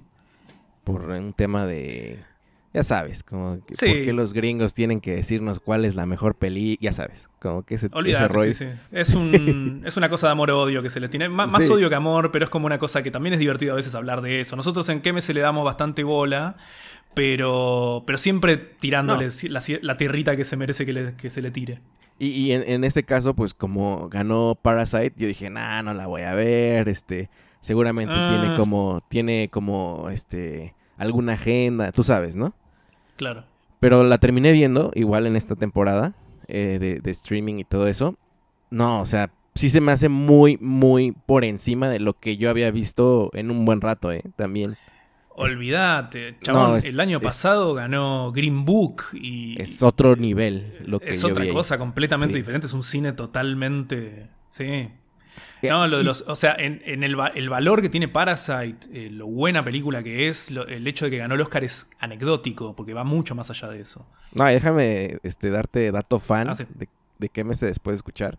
O sea, la terminamos de ver, toda mi familia estaba aquí, este, bueno, este, los que vivimos acá. Eh, la terminamos de ver y al otro, al otro día, ese sí no había escuchado el podcast y todos nos sentamos a comer y a escuchar el ah, podcast de, de, Parasite para como decir, oh, no te pases, no había pensado en esto. Qué lindo, eh, boludo, qué bueno. Hay, hay datos súper buenos y la verdad es que sí, sí, sí, sí tuve un hype muy, muy fuerte por el, por esa película, eh. La verdad que sí. Y creo que para mí es uno de los episodios que más me ha gustado de KMC. ¿En serio? No, Es que no sé por qué rayos como que lo, lo que dijeron me hizo como mucho sentido. Y dije, claro, no puede ser que no había pensado en esto. Y, y que las tomas de, de, arriba para abajo, de abajo para arriba. O sea, eso para mí fue como, wow, neta, yo... No, o sea, no tengo la, la, educación para ver eso, pero que te lo cuenten, o sea, fue increíble, la verdad. Sí, ojo que, tipo, tiene un secreto. Hay muchas de las cosas que, decimos a veces que tampoco. O sea, no todo se nos se le ocurre a uno, sino que nosotros también, ¿viste? Leemos artículos de gente que nos gusta. Después lo decimos con nuestras palabras. No te creas que uno, ¿viste? Se no, le viene todo eso solo. Para eso uno escucha este tipo de podcast, ¿sabes? O sea, como para el dato que no te sabías y que está chido de, escuchar. Sí, estuvo, estuvo bastante bueno, Fede. Pero sí, son, son los dos casos, ¿no? Que, que a mí me tocó ver en el encierro forzado también. Y, te digo, lo, disfruté mucho como experiencia desde mi casa, pero te digo, porque son mis circunstancias. Y es que es un tema, como, como te digo, es que no nada, es que son muchos temas eh, en uno solo, ¿no? Porque yo, yo estaba pensando, como, estaba pensando en... Sí, perdón. Perdón, estaba, estaba pensando en los cinéfilos jóvenes que dices. Pero también a ellos les tocó una etapa gloriosa del streaming y de, la, de series que están muy buenas, ¿no? O sea, hay series mucho más buenas que, de que las películas que van a, poner, ¿no? Entonces yo creo que también, digo, poniéndome en esos zapatos, yo digo, no, pues ¿para qué voy al cine? Eh, a ver tal cosa. Si ahorita estoy viendo, este, no sé, la, la serie que tú quieras. Eh, yo creo que también tiene que ver eso, ¿no? qué sé yo.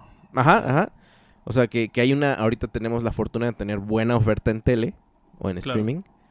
Y, y, y, pues ya, entonces... Qué, qué, incertidumbre, ¿no? Puede pasar lo de... Lo que dijiste que el cine puede volverse de nicho. Claro. Sí me, sí me, sí me dejó como muy pensante. Muy pensante. Sí, como la cosa rara, ¿viste? La salida rara que hacen pocos, tipo... No sé, algo más pequeño, no sé, capaz es una, no es una buena comparación, pero tipo ir al teatro, ¿viste? Que, va mucha menos gente al teatro que al cine. Puede llegar a terminar pasando eso, no sé. te, em, cuento, te cuento dos cosas que pasaron. A lo mejor ya este, me estás odiando, Fede, pero como te digo en, esta, en, este caso de que la comodidad de mi casa, eh, ahorita yo la estoy valorando mucho, ¿no? Pero te voy a decir, una, hace dos semanas nos tocó comprar una obra de teatro que mi esposa quería ver. Eh, o sea, obviamente en el teatro. Pero ellos la sacaron con su opción en streaming. Ah. Y obviamente compramos el boleto. Ahí sí te puedo decir que sí fue totalmente una experiencia que no volvería a pagar por ella. Este. Pero eh, dije, bueno, son de las cosas que me emocionaba ver qué iba a pasar. Porque pues, la gente está buscando las maneras, ¿no? Y otra cosa. Sí, sí, se están haciendo un montón de, tipos de eventos online. Eh, nosotros estamos, de hecho, preparando. No sé para cuando se escuche esto si va a estar anunciado o no, porque estamos preparando, estamos por anunciar eh, un. Algo que va a ser eh, nuestro cineclub, Cinecu, desde casa. no, o sea, yo que, los teatros, que, las compañías de, actores, las compañías de teatro estén haciendo cosas como las que dijiste me parece buenísimo, porque si no, ¿qué haces? Sí, es buenísimo. La cosa es que después, después se vuelva al teatro y al cine, ¿entendés? Sí, sí, sí, totalmente. Y te, cuento otra más que pasó aquí en México. Ajá. Eh, pues tú sabes, el fútbol también gusta mucho aquí en México. Pues obviamente también es una de, los, de las cosas que se paró. Y mientras se paró, sacaron la I-Liga, que fue eh, retomar todo el torneo, pero de manera virtual, jugando FIFA. Ah, y, creo que y lo, televis- eso. lo televisaron, lo, este, hubo patrocinios, hubo los comentaristas, hubo la previa, hubo, este, ¿sí sabes? O sea, hubo el, el campeón de todo eso. Obviamente a Claro. muchísima gente le pareció una total estupidez, Una pa- pavada, sí. pero a mí me pareció, dije, pues está, está bien, o sea, Es que Son- volvemos a uno de los son que tocamos. Es, Sí. es como, es lo que hay, no se puede hacer otra cosa. La, la- la cuestión es que esto, o sea, mi mayor duda es que cuando termine esto, qué tan la gente se va a haber quedado acostumbrada a esto y va a ir menos al cine, etcétera, ¿entendés? Menos al teatro. Eh, otro caso similar que, que tiene que ver con eso del teatro, eh, con la obra de teatro que me decías vos, es que, no sé, una de las cosas más hypeadas de los últimos meses fue, el, fue, fue Hamilton, que es una obra de teatro musical Ah, sí. filmada, muy bien filmada. Yo no conocía la obra de teatro. De nuevo, ahí estamos hablando de algo que a lo que era muy difícil de acceder y de repente ahora todos en una forma comprometida, no, no igual a. O sea, con sus, pros y sus con, sus pros y sus contras con respecto a lo que es eh, verla en vivo, pudimos disfrutarla. Yo me recontra fanaticé, me encantó, le dedicamos un podcast de como dos horas con Vicky, eh, Victoria Giraldi y nuestro equipo. Saludos a Vicky. Saludos si nos está escuchando. Este, y mm, nada, también, eso fue como una cosa que, que justo cayó. es- es- Hamilton se iba a estrenar en cines el año que viene y decidieron que se streamee. Y es algo también que se siente como muy del momento que estamos pasando. ¿Viste? Es una obra de teatro que se puede ver. Es una obra de teatro que está totalmente parada, como todo el teatro en todo el mundo, pero se puede ver a través de una de un servicio de streaming, justamente, que es, eh, como estábamos diciendo, la salvación en muchos de estos casos. Pero que tal vez se van a. O sea, esto va a exacerbar que el servicio de streaming se termine comiendo lo hermoso que es. eh, termina acostumbrando a más gente a no ir al cine porque, total, eh, están los servicios de streaming, ¿se entiende? Es, no sé, son cosas que vamos a tener que ver. Si querés, podemos quedar a eh, grabar, hacer algo parecido a esto, tipo en un año, ¿viste? Y ver qué pasó. Uy, claro. No, yo encantado, bueno. encantado. Pero, te- o sea, perdón que sean puros supuestos, Fede, pero quiero escucharlo de ti ahora que tengo aquí. Dale. Ima- sí. Imagina que tú, em, pues, eres dueño de una sala de cines, o sea, y para disminuir el impacto, tú como eh, fan del cine, promotor del cine, además de una buena película, ¿qué harías para que la gente siguiera yendo al cine? Eh, es una pregunta, es una muy buena pregunta, pero la verdad que no se me ocurre. eh, qué sé yo, no, sé qué se puede hacer. Lo que, mm, lo que sí por ahí puede llegar a suceder que va a estar bueno, eh, y que no, que de hecho ya sé que en Estados Unidos está sucediendo, en distintos puntos del país, porque acá en realidad seguimos en una cuarentena estricta con poca que, que ahora recién se está flexibilizando en Buenos Aires, porque es una ciudad donde está, no sé, un gran porcentaje de la población argentina está toda concentrada acá, ¿viste? Como sucede con las grandes ciudades. Pero en otros. eh, en otras provincias está. Se está. eh, están como más tranquis con eso. Y están envolviendo los autocines. Que sé que es algo Ah, que está ¿sí? sucediendo en distintos. eh, eso es otro tema. Si queremos profundizar con todo lo que está sucediendo, eso también es la tendencia Sí. de los autocines. Es algo interesante. ¿Has ido a Significa uno, que la Fede? gente. No, nunca fui a uno en mi vida y creo que algunos compatriotas tuyos me dijeron que hay unos buenos autocines allá, así que sería otra cosa para anotar cuando haga la excursión allá a México, ¿no? En Ciudad de México sí, aquí en Guadalajara están remodelando el espacio donde venía el Cirque du Soleil. Lo, están Ah, están a punto de abrir el autocinema ahí. Pero fíjate bueno. que en la, de la ciudad donde yo soy, que es una ciudad súper pequeña, eh, ahí intentaron abrir un, un autocinema, me tocó ir y tampoco me gusta la experiencia, Fede. O sea, si vas en... Y- en- en- en- o sea, no, no, no quiero sonar pesimista, me refiero a que solamente creo que lo disfruta bien si va una pareja y lo ve desde enfrente del auto, ¿sabes? A, a Claro. mí me tocó estar en la parte de atrás, no veía nada, tenía que agacharme Ah, me dolía no, el claro, cuello. sí. Dije, no, o sea, nada. A mí no me gustó, me tuve Yo que bajar del coche y verlo, verlo en el piso, pero pues no era la idea. ¿verdad? Sí, es como. Sí, en ese caso, capaz es mejor una película al aire libre, ¿viste? Cuando hacen proyecciones al aire libre, llevas tu mantita, tipo picnic. Uy. Eh, sí, yo siento que debe ser una cosa más. Una curiosidad, porque claramente. Ahí sí, tal vez cotiza Es mejor verla en tu casa que en, un auto. Pero lo que quiero decir es. Eso, lo de los, el boom de los autocines se puede tomar como que la gente tiene ganas de salir a ver una película. Salir de su casa a ver una película. Y lo otro que es interesante, que se están tan viralizándose noticias, viste, de que 30 años después de su estreno, Jurassic Park vuelve a ser la película más taquillera en Estados Unidos porque muchos cines, sea autocines o, cines comunes, en, lugares en donde ya se permite que se abran, están proyectando clásicos. Y eso es algo positivo que puede llegar a suceder. Si los cines empiezan a habilitar acá, cuando todavía las grandes productoras o sea, en, época donde las grandes productoras ya, sus películas, las que iban a estrenar en ese momento, ya las pasaron para el 2021, puede ser algo positivo que la gente se cope en ver clásicos. Eso puede tal vez instalarte en la cabeza que está bueno ver cosas más. Los clásicos normalmente son cosas más raras, que no tienen secuela, que no tienen todas estas cosas, ¿viste? Personajes reconocibles de otra cosa. Entonces por ahí... ¿Qué clásico no te tocó ver en cine? Y que ahorita correrías eh... así que, güey, quiero ir. Ay, no sé, es una muy buena pregunta. A ver, lo primero que se me vino a la cabeza es Alien. La primera es una de las películas de mis películas de terror favoritas. Imagínate ver eso en el cine. Yo de chico la veía en televisión, la enganchaba por la mitad. Eso verlo en el cine debía ser espectacular. Pero hay muchas, muchas películas que. Yo muero por ver The Shining en, en cine. Ahí tenés, sí. Bueno, y estamos los dos con cosas de terror, pero hay de todo. sí qué sé yo, películas exquisitas de, Hitchcock, yéndose mucho más para atrás, eso me parece un poco más improbable que, se le ocurra hacer a alguien, pero imagínate ver Psicosis con lo exquisita que es, con su mm. blanco y negro perfecto, en un cine rodeado de gente que tal vez es cinéfila pero nunca la vio, em, qué sé yo. Mira, Fede, ahorita hablando, hablando de esto nada más, ya me dieron ganas de ir al cine. O sea, es que justo creo que esa es la, es la, importancia de este tipo de, ejercicios, por ejemplo, lo que tú haces. Pues la verdad es que tú eres un promotor del cine, o sea, quieras o no, lo eres.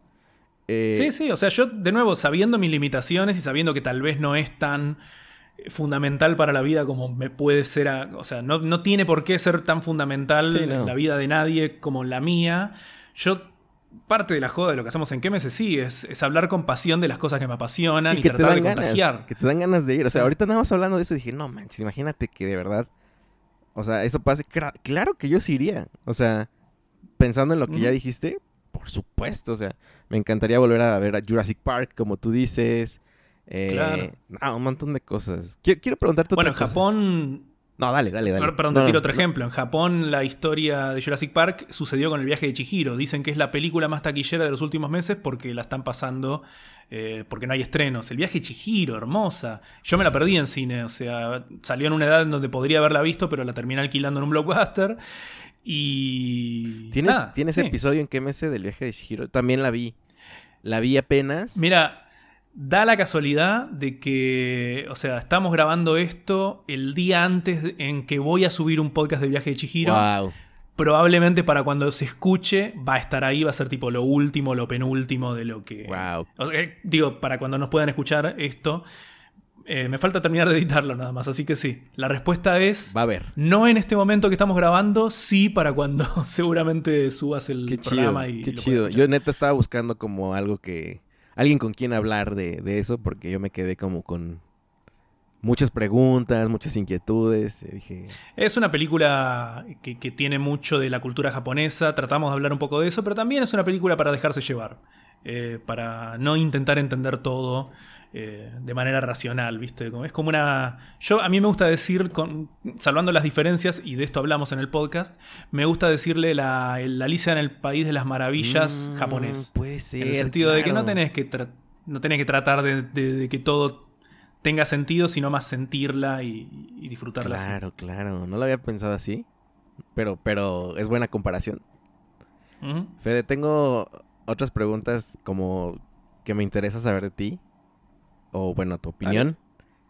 Eh, según tú, ¿qué corriente o qué país, vamos a ponerlo así? ¿Qué país es el que está haciendo el cine más interesante para ti en estos momentos? Eh, yo lamentablemente peco de que el 90% de las cosas que veo son de Estados Unidos. o sea, e-, eso, eso lamentablemente es una realidad. Eh, por ejemplo, me gusta mucho el cine coreano, pero no estoy muy al día con lo nuevo que se está haciendo. Eh, me quedé con las grandes películas de, la era dorada de lo que se llamó el nuevo cine coreano, pero en Corea hay, sé que hay grandes joyas para descubrir. Yo soy medio japonófilo, por eso también eh, me, se me fue la cabeza contarte eso del, viaje de Chihiro. Así que también hay siempre mucho, muy buen cine, pero la verdad, lo que me, lo que me sucede. En Kemes hay como una especie de ecuación que hacemos que me encanta hablar de cosas más desconocidas y tipo recomendar. como. El, hecho de que hablemos de esto es una manera de. de hablar de algo menos visto es una manera de recomendarlo.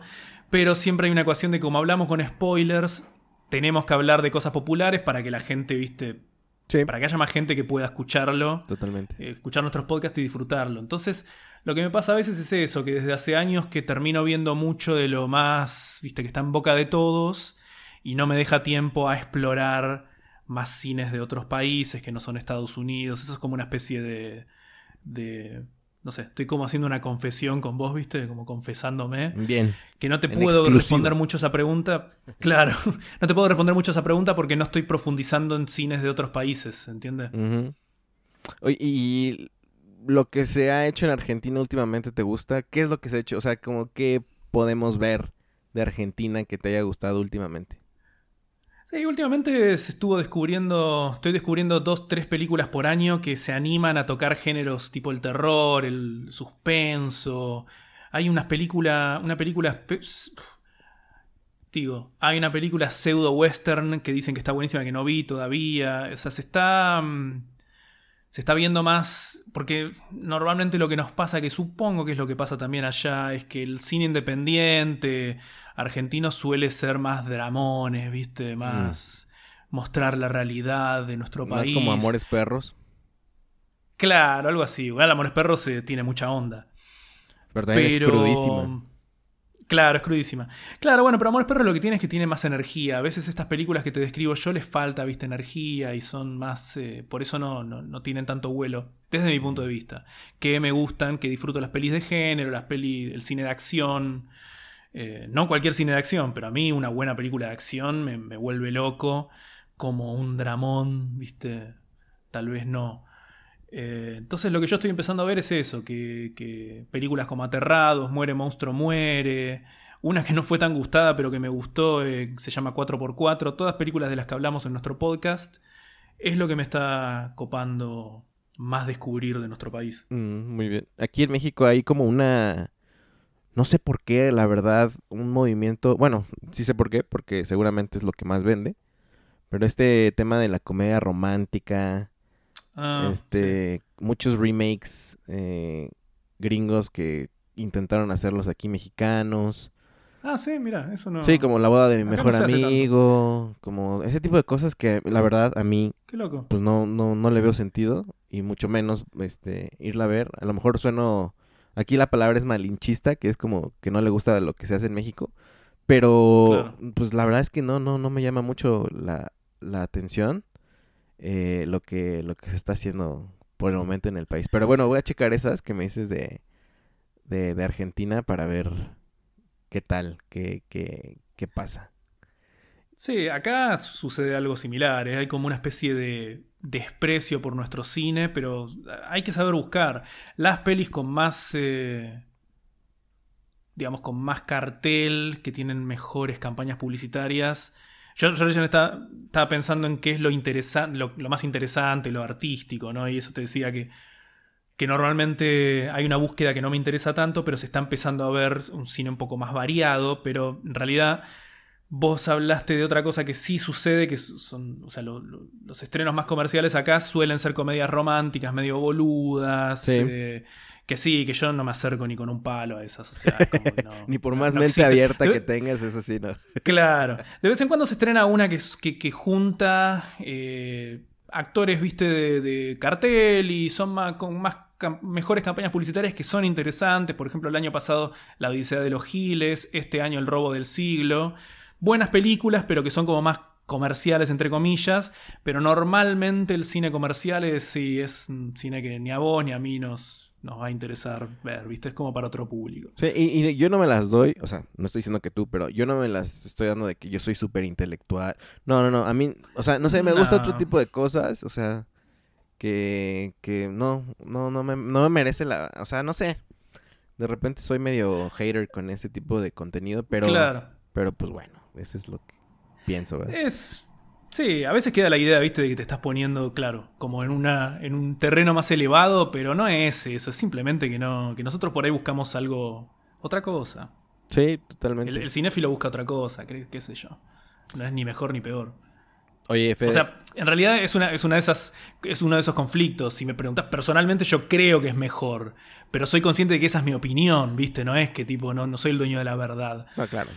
Claro, claro. Fede, ¿tú eh, entras con comida al cine o no? Perdón que te haga esta pregunta, pero me gusta preguntarte eh, ese tipo de cosas. No, no, es una buena pregunta. Yo bastante, soy bastante fundamentalista de no comer mientras estoy viendo una película, pero de nuevo, no de una manera fundamental. Eh, por eso digo bastante fundamentalista, porque si, si tengo hambre eh, puedo comprar, o sea, no es que tipo está prohibido en mi cabeza comprar una bolsa de pochoclos. Puedo, puedo comprarla, puedo disfrutarla, puedo compartirla con alguien. Eh, intento de que no, pero no es una cosa de tipo prohibido, nunca se tiene que hacer. y tampoco si alguien lo hace al lado mío, tipo a veces te, molesta un poco el ruido, pero no es una cosa de hijo, qué hijo de puta, me está arruinando, ¿viste? La, experiencia. No es tan exagerado. De nuevo, es como una cosa más intermedia. Y si hay, si hay gente allá que, que, que dices, oye, esto huele a atún, o sea, ¿qué está pasando aquí? Claro, eso, eso, de nuevo, hay límites. Eh, a mí me pasó una vez, eh, cuando estábamos viendo con Dani, también parte del equipo, eh, Jurassic Park World, perdón, Jurassic World 2, ¿viste?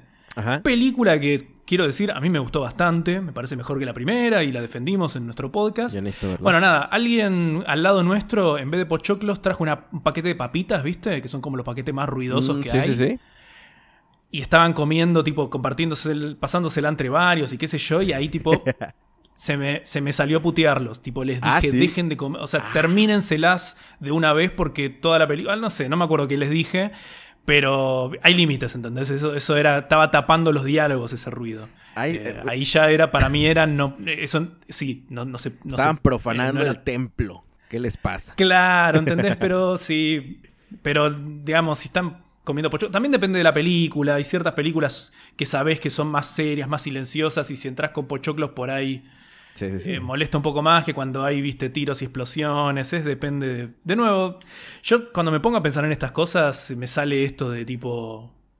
irme para todos lados porque es depende de un montón de cosas. yo no soy muy de decir, no, esto no, o sí, esto sí, blanco-negro. Entonces me, me sale pensar enseguida en un montón de casos, ¿viste? Sí. Yo no, supongo que en Argentina también está este tipo de salas VIP, que es... Eh, que, te llevan, hay meseros y te atienden y todo eso. Este, a mí me pareció una experiencia que dije, ah, sí, súper bien. Me pedí una cerveza y todo eso. me quedé dormido. Entonces tampoco lo recomiendo. ¿En serio? Sí, sí me quedé dormido tan yo, cómodo. Yo debo confesar, nunca fui. Tengo intriga, alguna vez quiero ir. Pero evidentemente no tanta intriga porque siempre lo termino pasando. Pero sí, esos sillones, o sea, cuando ves la foto de esos sillonazos. Uy, sí, no. Yo quiero uno para mi casa ya. Claro, tal cual. Eh, alguna vez quiero ir, pero nunca fui. Es como que. Porque de nuevo, viste, para mí lo importante es la película, la experiencia, ¿no? Se ve que no tiene tanto peso en eso, pero alguna vez con alguna película particular me gustaría probar. Ahora, otra pregunta, ya te, te, juro que ya es de las últimas. ¿Qué película de streaming quisieras ver en el cine? Ah, bueno, en su momento fuimos a ver Roma de tu compatriota Alfonso Cuarón. la pasaron en un museo. Wow. Y, la verdad que, valió la pena. Y bueno, The Irishman también hicimos un esfuerzo y la eh, fuimos al Festival de Mar de Plata, un festival de cine muy importante acá en, acá en Argentina. Mar de Plata es otro estado, ¿verdad? No, es otra ciudad dentro de la provincia de Buenos Aires. Ok. Eh, Y nada, es una ciudad balnearia, digamos, tipo, tiene salida al Mm. mar, tiene playas. Y es un festival que, o sea, que tiene mucha historia. Es la primera, la primera vez que fui fue el año pasado, si bien era algo que tenía ganas de hacer desde hace un montón. Y tuvimos la suerte de que conseguimos entradas para ver The Irishman. Pero, a ver, ¿qué, otras, qué otros estrenos exclusivos copados hubo? Eh, a ver, refrescame. Pues mira, yo, yo, a mí me encantaría ver eh, The Bast of Night en cine. Ajá, sí, esa fue una muy buena, muy buena peli.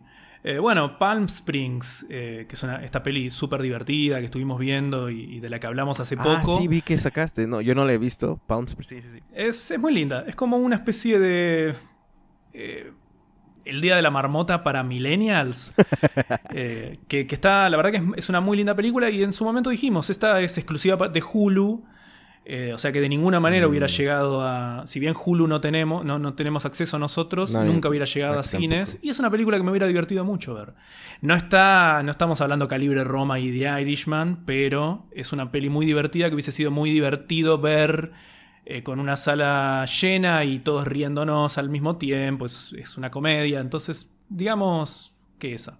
De, de- de lo que estuve viendo en cuarentena. Magnífico.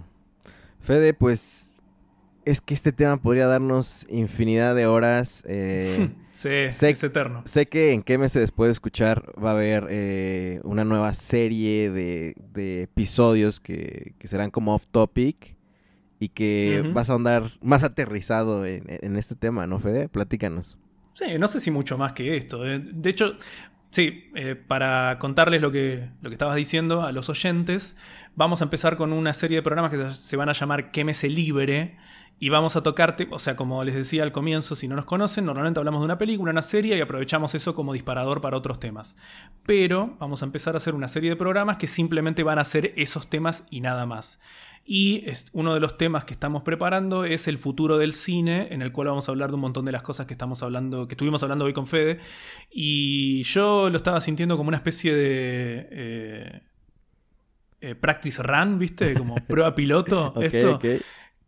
Porque nada, sí, eh, yo no creo que, o sea, hoy tocamos todos los temas, o sea que no, Sí. no sé si, no sé qué tan diferente va a ser el- nuestra versión de esto, si van a estar acompañándome los otros miembros del equipo y diciendo lo que ellos piensan sobre todo esto. Eh, Ya, o sea, eh, ya, eso es quiere- lo ya que- queremos escucharlo. Yo te, te puedo decir por parte de todo el, el KMS fandom. eh. Ya, o sea, ya nos surgen ese tipo de, de podcast, yo creo. Eh, y yo creo que si la gente se quedó interesada en, en- en esta plática y de cómo se podría divagar en lo que va a ser el cine, obviamente corran a KMS después de escuchar que está, si no me equivoco, en todas las plataformas de, pues, que, que hay podcast, ¿no? O sea, Sí, creo que sí.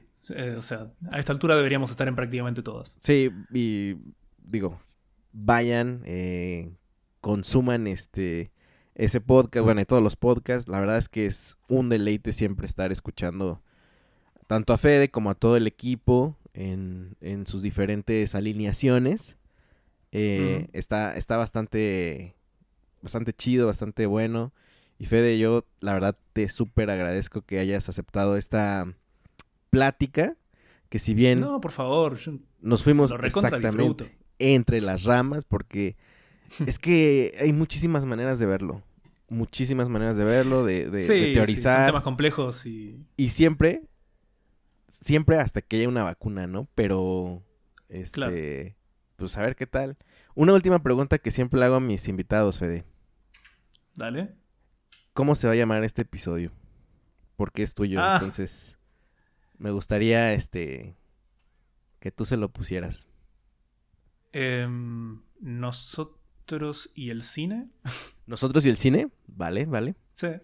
perfecto. No sé, tipo juego de palabras con el nombre del podcast. Claro, Es ¿no? lo Sí. primero que se me ocurrió. Nosotros y el cine con Fede Fabricio, episodio 109.